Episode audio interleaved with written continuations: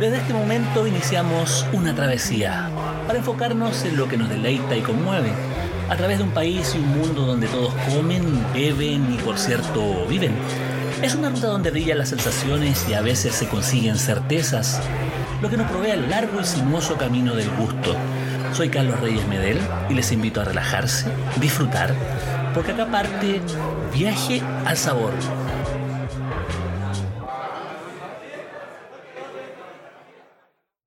tal? Esto es nuevamente Viaje al Sabor, probablemente el podcast más sabroso de Chile. Eh, viajando en ruta, en este momento eh, les puedo contar que estamos en Puerto Natales, eh, clima despejado, un paisaje magnífico de la pampa, de lo que es este Chile que, que está del otro lado de la cordillera por lo demás y que obviamente tiene un paisaje muy distinto a lo que habitualmente estamos acostumbrados a lo que es la zona central. Y esta pequeña introducción me sirve como para poder también dar cuenta de que el paisaje gastronómico se ha ido transformando en nuestro país y en el mundo, precisamente por los efectos de la pandemia. Pero antes de eso, antes de eso, em, hubo quienes em, previeron un poco lo que era este, esta realidad de deliveries, de repartos, de de una nueva tecnología y nuevos insumos asociados a lo que es el, eh, el, sentir, digamos, gastronómico tradicional. Y esos son eh, los personajes que, que, son pioneros. Y en ese sentido eh, es muy interesante conversar con Rodrigo Parada, quien junto a Natalia Serrano desde, desde el año 2010 lanzaron un delivery, delivery gourmet de comida peruana, Rocoto, que es bastante conocido en Santiago sobre todo. Y, bueno, desde ahí han creado una serie de, iniciativas que, han eh, cubierto distintas necesidades de, un segmento que ya estaba empezando a tomar fuerza en 2017, en 2018, pero que ya a contar del 2020 explotó por las razones que todos conocemos. Entonces, es bien interesante poder conversar en este momento con Rodrigo Parada, que está en Santiago eh, al momento de esta, grabación. Así que muy eh, contento de poder contar contigo, Rodrigo, y conversar del delivery en general, pero también de las iniciativas como Masala, Curry, Rocoto, La Pollería, Tiger Wood, Wack, perdón, que forman parte de, una nueva generación a la hora de comer, de la cocina pública. ¿Cómo estás, eh, Rodrigo?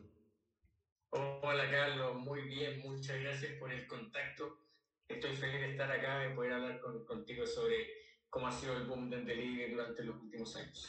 Claro, porque eh, igual es interesante eh, entender primero cuáles han sido los, los cómo empezaron a, oler, entre comillas, el sistema del delivery, porque si nos remontamos al año 2010, ahí había, por supuesto, un reparto a domicilio incipiente, existían las pizzas, existían no mucho más que eso, pero poco a poco ustedes vieron un nicho y me gustaría saber cuáles fueron las condicionantes que los, que los, que los atraparon, entre comillas, para poder eh, llegar al, tema del delivery.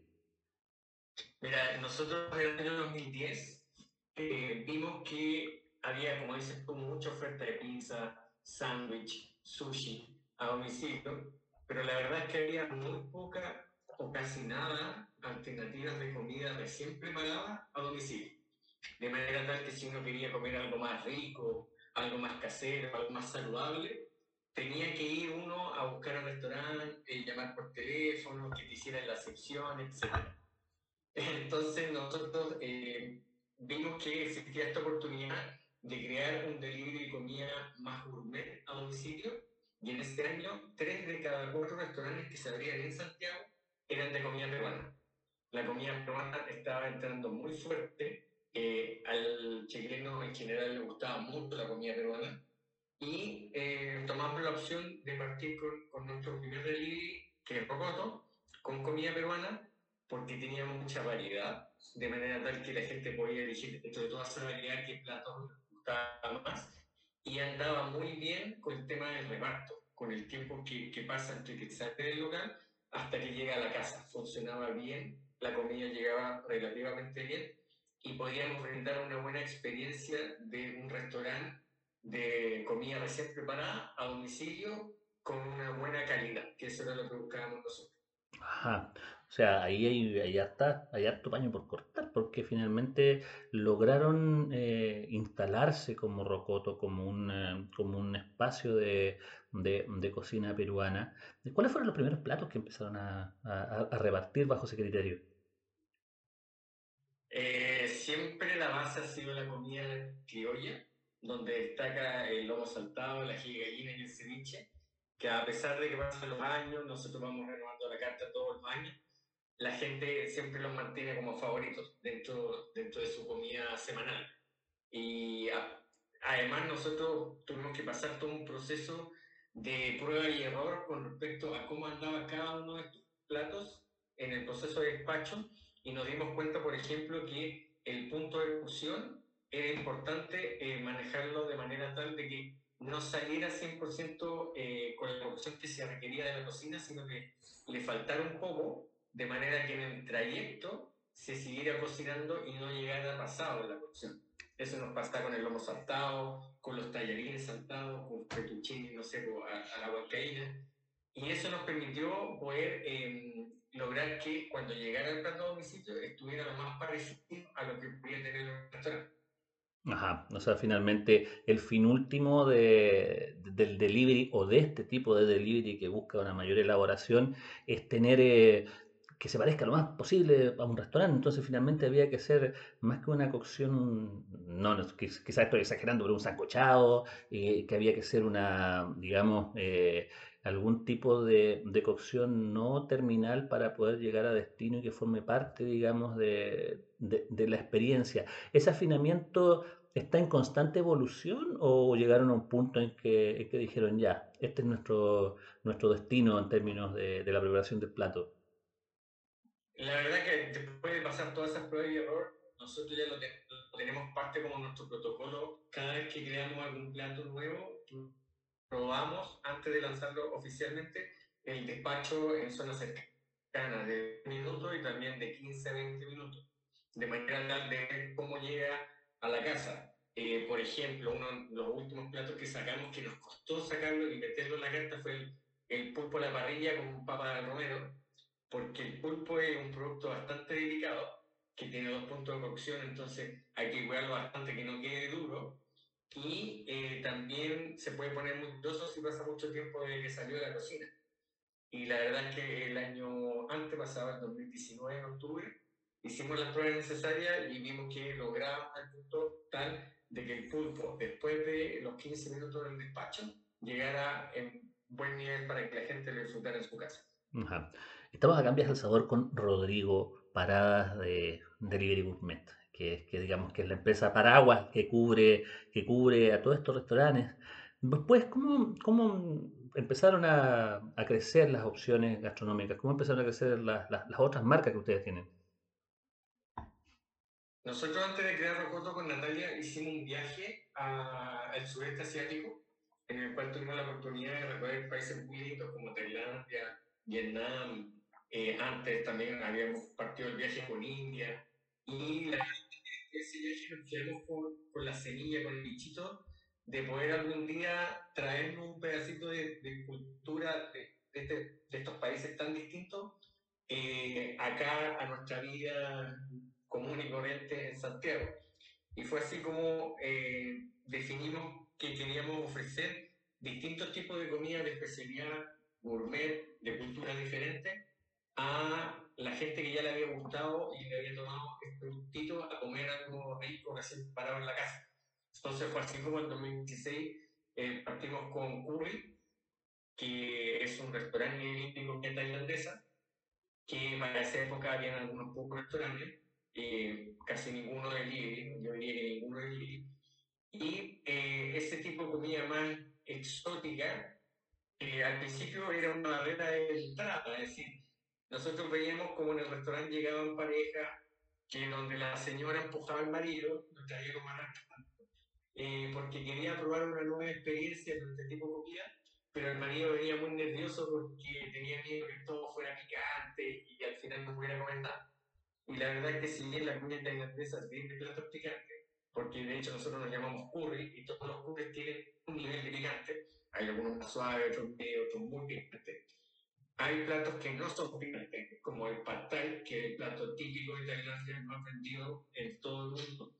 Y eh, al final lo que nosotros hacíamos era tratar de hablar con las personas para eh, darle a conocer la carta, los distintos tipos de platos que hay, y de esa manera como bajar el, el nerviosismo, el miedo, y que atreverse a disfrutar de algo distinto no fuera una experiencia traumática, sino que por el contrario fuera una experiencia distinta, que la gente saliera de, de restaurante y dijera, wow, no sabía que existía este tipo de comida, y la verdad es que, que fue un, una buena experiencia para seguir reviviendo.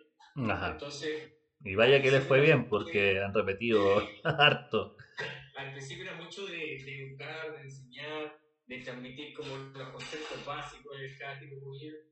Y, y la verdad es que, que fue bueno, como dices tú, ha sido, eh, ha sido un camino lento al principio, pero hoy en día, en los últimos años, ya eh, la gente se ha acostumbrado a que existan distintos tipos de comida gourmet a domicilio. Ajá, eso es importante también porque eh, había una explosión. Ustedes ya fueron pioneros, ya trabajaron, pero perfectamente también eh, ha habido también empresas que han apostado a capitales de riesgo internacionales. En el caso de Ford, por ejemplo, que tiene más de 15, 18 locales, por ejemplo, repartidos en Santiago y, entre otros, donde hay una competencia cada vez más intensa. Me refiero sobre todo eh, a, este, a este delivery improvisado que ha tenido que surgir por la necesidad en, eh, en distintos barrios de Chile, del mundo en particular.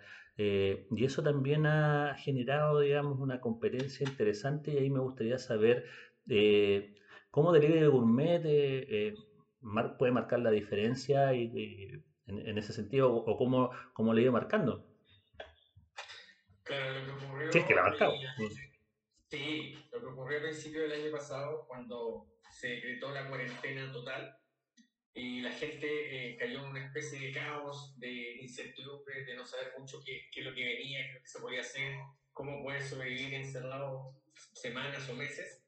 Lo que ocurrió fue que, en general, lo que vimos nosotros es que la gente volvió a lo básico con respecto a, a la relación que, que veníamos construyendo de hace años.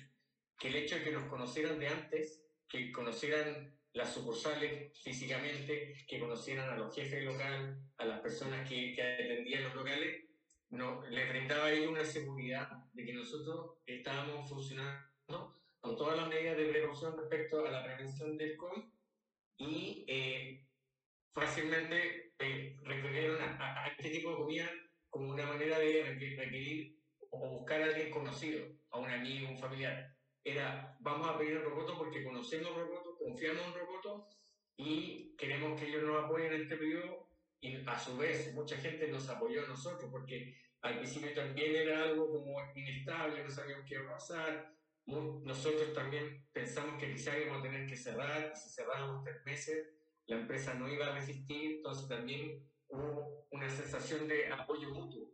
Y eso hizo que finalmente eh, nuestras marcas del grupo eh, se vieran favorecidas por el cierre porque la gente al conocernos confiaba en nosotros, confiaba en nuestros productos, confiaba en nuestro servicio y confiaba que nosotros estábamos tomando todas las medidas de precaución con respecto a la prevención del contagio. Claro, había un momento bien interesante, entre comillas interesante, porque, porque la pandemia generó una sensación de incertidumbre respecto al, al repartidor, qué miedo había de, de tocar la comida, si acaso la comida, muchas veces nos vimos echándole amonio cuaternario a los envases, muchas, muchas veces. Eh, Eso fue bien, eh, bien, bien complicado y en la medida que se va acumulando conocimiento se van viendo distintas... eh, posibilidades respecto al reparto de comida, pero bien importante y muy interesante esto de, de que pese a que sea un delivery, pese a que tenga un, sesgo mucho más impersonal que un restaurante, el factor humano eh, sigue siendo importante a la hora del delivery. ¿Tú crees que eso es- es, eh, sigue siendo esencial y que forma una, una de las claves de lo que es el, el delivery en este momento? Absolutamente. Nosotros, eh, por detrás, somos un equipo de personas que tenemos los mismos miedos que lo que tienen los clientes. Entonces, cuando partió esto, nosotros tuvimos reuniones con cada uno de los equipos de los locales y le, le- lo conversamos abiertamente. eh, de que eh, había que ponerse los zapatos de los clientes, había que entender de que existiera mucha inseguridad con respecto a la salud, al procedimiento, y nosotros para enfrentar eso, de inmediato nombramos un jefe de calidad y prevención de COVID, eh, reforzamos el protocolo de sanitización de los locales, definimos 10, em, no sé, normas, reglas relacionadas con el protocolo de COVID, lo transparentamos a los clientes, lo publicamos en las redes sociales, lo publicamos en nuestro sitio web. Cada noticia que aparecía relacionada con la, con la alimentación, con los delivery, eh, también lo comunicamos para que la gente bajara un poco ese nivel de incertidumbre, entendiendo que no, la probabilidad de contagio a través de la comida propiamente tal era muy baja según la Organización Mundial de la Salud. Por lo tanto, todo eh, se, se, enfocaba en el contacto con el repartidor. Rápidamente pasamos a la entrega sin contacto. Eh, favorecimos mucho el pago o por internet, online, a través de nuestro sitio web con WebPay. Por lo tanto, los motoristas dejaban los paquetes en la consejería del edificio o en la puerta de la casa y al no haber contacto con el repartidor, la probabilidad de contagio también bajaba casi cero. Eh, por lo tanto, de esa manera nosotros pudimos darle mayor seguridad a la gente y entender que ellos, al igual que nosotros somos personas y tenemos los mismos miedos, las mismas seguridades, que podemos ir resolviendo en conjunto, conversando, escuchando. Y, así fue como construimos esta relación que ya llevaba 10 años y este último año se puso a prueba y felizmente eh, para ambas partes hemos pasado esta prueba. Ajá. Estamos acá en Viaje al Sabor, probablemente el podcast más sabroso de Chile, parece programa de radio de provincia, pero no importa, es parte del estilo de este programa. Conversando con Rodrigo Barada y bueno, Ken junto a Natalia Serrano crean Delivery Gourmet hace más de 10 años y hace 10 años también eso quiere decir que tiene una experiencia enorme, que es muy valiosa en ese sentido.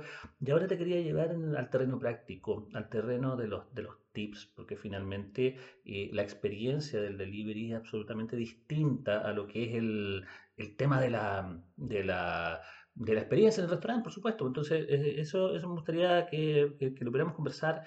y ¿Cuáles son eh, los tips respecto de, del transporte, del tipo de envase que se pueden eh, manejar, porque por un lado tenemos que eh, hay coberturas limitadas respecto del delivery y eso también garantiza una competitividad entre la cantidad de, de, de, personas que están trabajando en el delivery.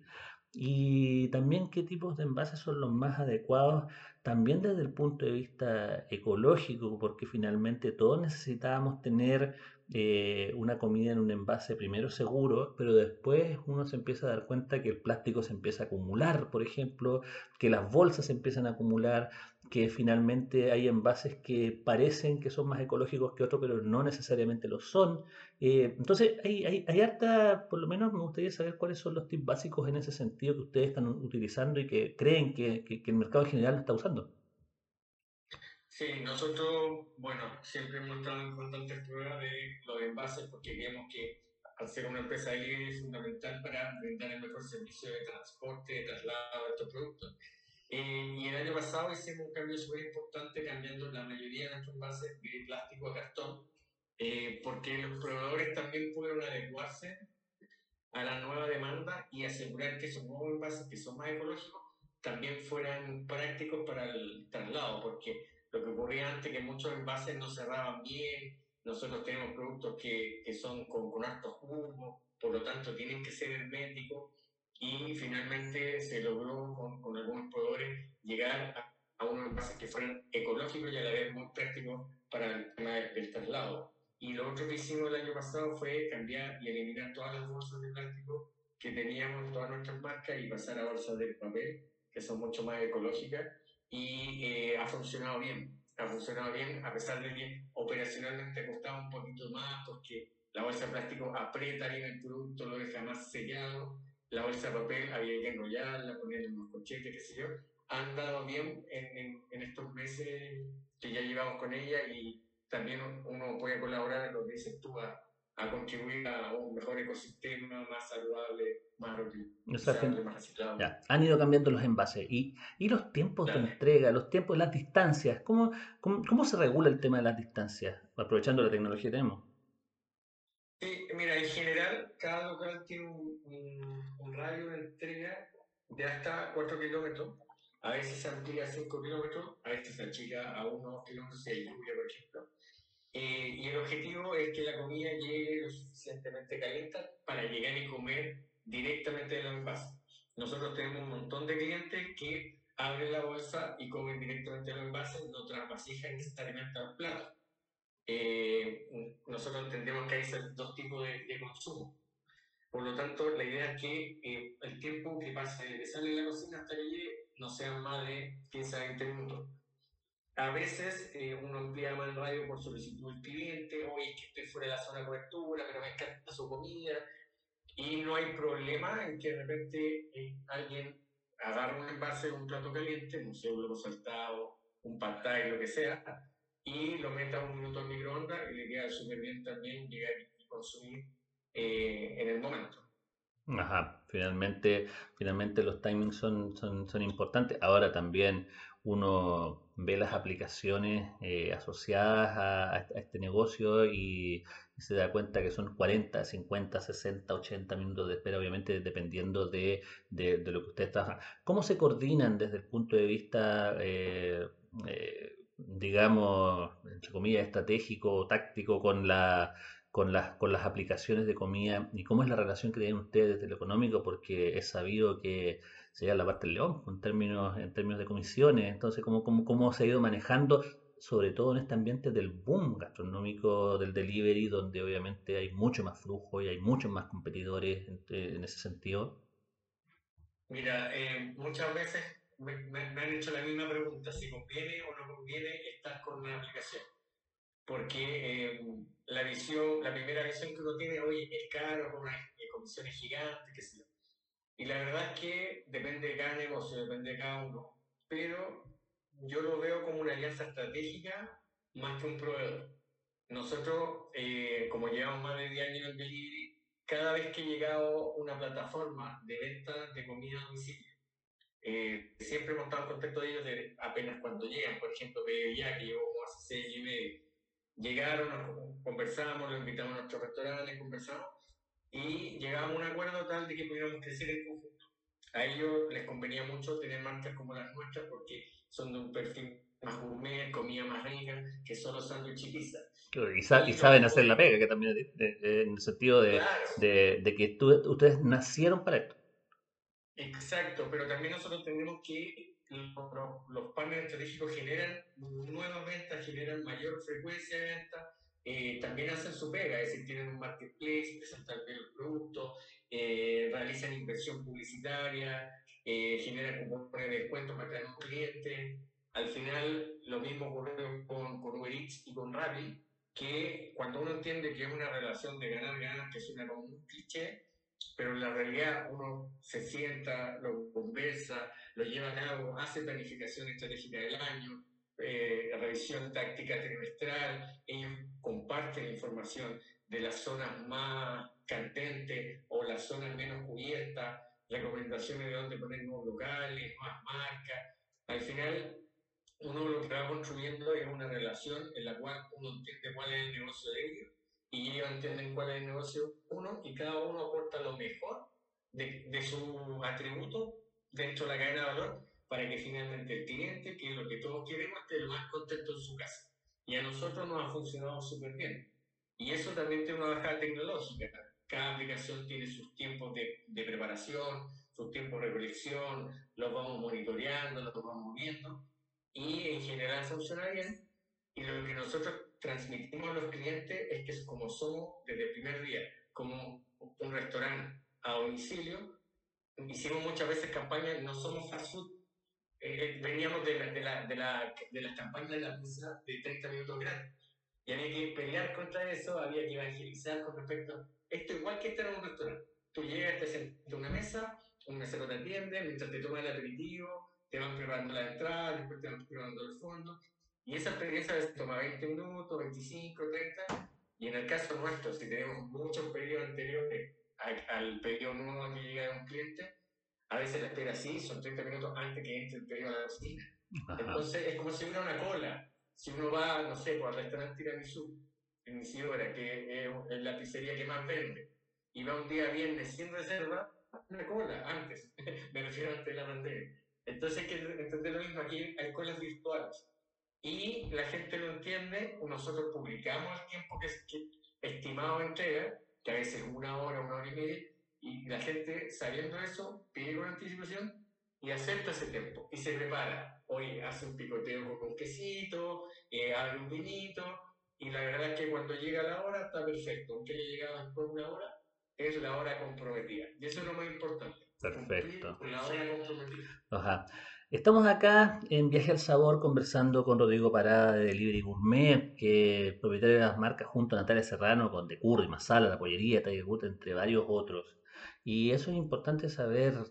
¿Cuánta gente trabaja con ustedes? Nosotros estamos alrededor de 100 personas trabajando en el grupo para estas cinco marcas en nuestros cinco lugares. ¿Quiénes son más o menos? ¿Cómo se, se reparten? ¿Cocineros, eh, repartidores? ¿Cómo, ¿Cómo es la estructura más o menos? Sí, nosotros eh, tenemos por lo menos como eh, entre staff y cocinero es la mayoría de la gente, será el 80%. Después tenemos un equipo que le llamamos equipo de administración, donde está el chef ejecutivo, que ya lleva seis años con nosotros, la jefa del equipo de personas, que también lleva seis años, nuestra jefa de operaciones que lleva nueve años con nosotros, casi desde que venimos. Y eh, los repartidores no son nuestros, tenemos una empresa que nos brinda el servicio de reparto, que es externa, eh, y, y, eso principalmente, entonces cada vez que abrimos un local nuevo, se incorpora jefe local, jefe de cocina, equipo de cocineros, más staff. Ah, perfecto. Ahora, eso también es importante tomarlo en cuenta porque finalmente el, el ambiente de la cocina en general, de los restaurantes, tomó eh, forma parte de, de, la crisis social precisamente por el tema de los costos de los sueldos asociados, del tema de que trabajan por el mínimo y finalmente se hacían con propinas, llámese garzones, llámese cocineros, ustedes no tienen el tema de los garzones, pero ustedes tienen garzones virtuales o garzones que, que en vez de estar de una sala a otra avanzan 4 o 5 kilómetros dependiendo de, de, la solicitud, eso también es factor humano que tú me lo decías. Eh, ¿Cómo funciona la estructura de, de remuneraciones eh, eh, a diferencia de lo que puede ser un restaurante tradicional eh, con sus virtudes y sus defectos? la verdad es que nosotros entendemos, digamos, no entendemos, conocemos la industria y conocemos esas prácticas, pero no las compartimos. Por ejemplo, nosotros, todos los sueldos que tenemos nosotros pagamos las imposiciones por el monto total. No, no hacemos por el mínimo y el resto como un bono por aparte. Eh, creemos que eso no es justo para la persona que está trabajando, al igual que nosotros con nuestro cargo dentro de la empresa también tenemos nuestras imposiciones como corresponde. Creemos que cada persona que trabaja en la empresa tiene que ser así. Entonces, que también hay una segunda mala práctica que son los turnos cortados, que los trabajadores de cocina llegan muy temprano hasta muy tarde y entre medio tienen que estar haciendo horas porque, porque se les corta el turno eh, y nosotros no hacemos eso, tenemos dos turnos, uno de la mañana, que entramos temprano en la mañana, sale la tarde después del almuerzo, y otro que entra después del almuerzo sale en la, en la noche. Entonces, de esa manera la gente trabaja sus 25 horas, tiene tiempo de descansar en los días de semana que les corresponde. Y lo otro que agregamos a partir del año pasado es transporte, el turno en la noche, para garantizar que la gente llegara bien a su casa después de trabajar, eh, en horario que esto que queda y así no tener, tener ningún problema de poder descansar en su casa y llegar como antes. Ajá, perfecto. O sea, finalmente eh, esas digamos que son las ventajas, digamos, con menores turnos, eh, imposiciones al día, eh, digamos, eh, ojalá, no, no, no, sé cuánto están pagando también, que un sueldo eh, superior, digamos, a la media respecto de los restaurantes a un nivel, digamos, eh, fuera del, del, más allá de los restaurantes gourmet, más allá de estos restaurantes conocidos que están dentro de, digamos, de, de, la pauta informativa tradicional. Entonces, eso, eso, básicamente. Ahora, volviendo a lo culinario, eh, ¿qué productos no viajan o nunca pueden viajar en un delivery? Mm, Buena pregunta. Te lo digo, ¿sabes por eh, qué? Porque es algo que a mí me, me tortura, las frituras. Mira, ¿sabes qué? Había una evolución con respecto a eso. Porque nosotros de hace como tres años agregamos los chicharrones de pescado, chicharrones de pollo, tenemos camarones apanados en el caso de pollo, y no sé, arrollados style en el caso de pollo, que son fritos. Y la verdad es que, si bien hay un leve deterioro en la calidad al llegar al domicilio, la gente ya lo entiende y lo acepta. Por ejemplo, te cuento una historia. En McDonald's eh, se resistió a tener delivery durante toda su vida, vida por el tema de las papas fritas, porque no iba a resistir bien unas papas fritas llegar a sitio. sobre todo la de McDonald's. Claro, en el Mundial de Brasil del 2014, McDonald's lanza su delivery eh, mundialmente y sale en los partidos, sale la, la publicidad de McDelivery. Pasaron dos años o un año y medio, parece algo así, y McDonald's cierra el delivery por los reclamos de la fritas. Esto es una historia va y bien. Eh, porque los clientes reclaman que las papas fritas no llegan calientes, que no llegan calientes, que no llegan tal cual el restaurante, que es obvio. Pasan dos años, ya 2019, tirando 2020, McDonald's abre Entonces al final, lo que le ocurre a McDonald's, que es una empresa mundial y que todos conocemos, no ocurre a nosotros restaurantes más chicos. Que la gente tiene una expectativa y esa expectativa va cambiando en el tiempo. Hace cinco años la expectativa es, ok, si me va a llevar comida a domicilio, quiero que sea exactamente como el restaurante y como las pizzas en 30 minutos. Y ahí uno va trabajando.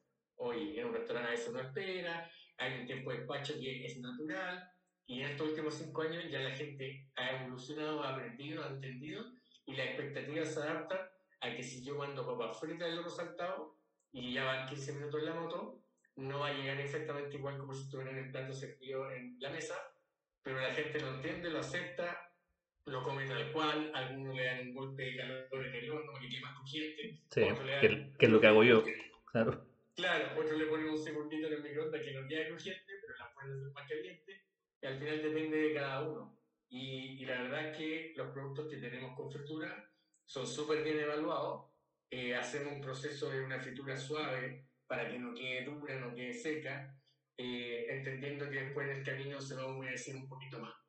Ajá. Así que hay un proceso de aprendizaje también. Ya, ¿y hay algún otro producto que no viaje? Mira, nosotros las pastas las tratamos con alto cariño, porque las pastas tienen mucho riesgo a quedar apelmazadas, que se pase el punto de cocción. Entonces ahí lo que hacemos es que se van al dente y llegan al cliente un poquito más cocidas, a veces se imprimen con la salsa pero uno las remueve un poco y andan bien. Los talleres saltados, los talleres de la huascaína andan bien, pero no explotamos mucho más las pastas porque entendemos que son más delicadas. Pero en general, porque hasta los pulpos los estamos mandando, lo que te decía eh, anteriormente, no tenemos ningún producto que hayamos descartado la carta, que no haya entrado la carta porque no llegara bien. No, no, tengo ningún recuerdo. Si me acuerdo alguno, te, te lo comento más. Ok, pues aquí ya en la recta final de Viaje al Sabor junto a Rodrigo Parada, eh, socio de Delivery Gourmet, que, que, es dueño de hartas, hartas marcas, Masala, Curry, La Pollería, Tiger Walk, Rocoto. Eh, tiene un presente intenso, interesante, pero también eh, me gustaría saber desde el punto de vista ya más macro, ¿cuál es el futuro, cuál es tu vislumbra del futuro del, del delivery? Mira, el delivery ya llegó para quedarse, eh, va a seguir creciendo, seguir creciendo en cantidad de restaurantes que pasen a delivery, en cantidad de tipos de comida que se ofrezcan a domicilio, la frecuencia de consumo. En vez de consumir una vez al mes, la gente ahora está consumiendo una vez a la semana. Una vez que vuelva un poquito más la normalidad todo, va a bajar la frecuencia del delivery porque se va a alternar con la frecuencia o con el consumo en restaurante. Eh, pero la gente ya gente que antes no, no lo concebía como algo práctico, útil, comer en casa, algo que prepararan afuera, lo, lo ve como una alternativa. Es decir, los viernes después de, la semana de trabajo, nadie quiere cocinar y, y, a veces uno no quiere salir porque está cansado, también cuando antes se podía salir, es una buena alternativa eh, poder comer comida preparada de delivery. Entonces eso va a seguir aumentando. ¿Cuáles son las variables de diferenciación? lo que hablábamos un poco antes, que es servicio. Entender que somos personas las que hay por detrás de, de cada uno de los restaurantes y que son personas las que, tal cual como uno, cuando tienen hambre, que quieren que esté la comida rica tal cual la pidió, en el momento en que la pidió, y ir eh, trabajando en eso, cómo darle un mayor valor agregado a la propuesta de los platos a domicilio y para que las personas eh, le, genere, le, genere, más cariño a, a, la marca, al restaurante, más confianza, eh, que, que, a uno lo entienden, que a uno lo conoce, que, que a uno lo escuchan. Y en ese sentido, Delivery viene a ofrecer esto que es distinto, que es que en nuestro sitio deliverygourmet.cl la gente puede elegir plato de cada una de nuestras marcas en un solo pedido. Por ejemplo, puede tener un ceviche de rocoto, más un patay de curry, una samosa de masala en el mismo pedido. Entonces la familia no tiene por qué pelear y discutir, no, aquí yo quiero comida peruana, no, aquí yo quiero comida thai. Ok, mezclamos esto, lo juntamos y cada uno puede tener su plato favorito en el mismo pedido con un solo despacho y así eh, pueden disfrutar todo. Hay una consolidación, digamos, de ese presente porque ustedes también tienen varias opciones como empresa, tienen marcas, tienen estos 100 personas dedicadas a distintas variables y lo pueden, digamos, entregar y ese vendría a ser uno de, los, de, las variantes. Ahora también me, me queda dando vuelta una duda el, eh, ustedes eh, en Santiago vivimos una etapa de pandemia alta, digamos, y después hubo una suerte de relajo donde la gente pudo volver a comer a restaurantes. ¿Ustedes sintieron que, que respecto a resultados de años anteriores se había, eh, por supuesto, había bajado, digamos, el delivery, pero se había mantenido en rangos altos respecto a años anteriores? Claro, eso ocurrió en septiembre del año pasado, en la cual eh, pasó a fase 3, a fase 4, la gente volvió a salir a los restaurantes, por lo tanto bajó un poquito el nivel de delivery respecto a agosto, junio, julio, que venía muy fuerte, sobre todo que invierno que hace frío. Sin embargo, el nivel de, del delivery quedó mucho más alto que el nivel anterior del 2019. Entonces, efectivamente hubo un, un peldaño donde se aumentó la cantidad de personas pidiendo delivery y eh, con la apertura de los restaurantes se dio un aumento de los restaurantes también. Es decir, la gente volvió al restaurante rápidamente, salió con los amigos, con la familia, eh, hicieron cola, los restaurantes se llenaron, okay. y después volvió a bajar en la vacación. Ok, perfecto. Ajá, finalmente ahí hay, hay un factor que ve el futuro, estamos viendo de que, de que el delivery llega para quedarse, llega para armarse. Eh, bueno, eh, es de esperar que también, me imagino que ustedes también piensan en tener algunas otras eh, ampliaciones de este multiservicio ya oriental, tal vez mediterráneo, tal vez criollo, chileno, digamos, quién sabe que estén eh, en, carpeta algunos de esos, de, esos, de esos trabajos y bueno, parte de, de, una, de un trabajo que va a seguir avanzando. Eh, se nos acaba el tiempo, Rodrigo. Te agradezco muchísimo el poder haber compartido con nosotros acá en eh, Viaje al Sabor. Y bueno, ahí estamos trabajando ya para, para poder eh, seguir próximamente conversando. Muchas gracias a ti, Carlos, por la invitación. Nosotros invitamos a toda la gente a conocer nuestra marca en delivery.cl y si se animan a probar, eh, ingresar el cupón ULA con un 50% de descuento en la primera compra online. Ahí está la visita. la prueba eh, sale más fácil cuando hay un pequeño, un pequeño regalito, un pequeño... Perfecto, el marketing muy importante para poder desarrollar, digamos, este trabajo de esta, de esta empresa que llegó a larga. Si nosotros nos despedimos acá, próxima semana o próxima oportunidad tendremos un nuevo invitado o invitada tan interesante como el que tuvimos acá en Viaje al Sabor, como dije al principio y lo repito, probablemente el podcast más sabroso de Chile. Así que nos vemos.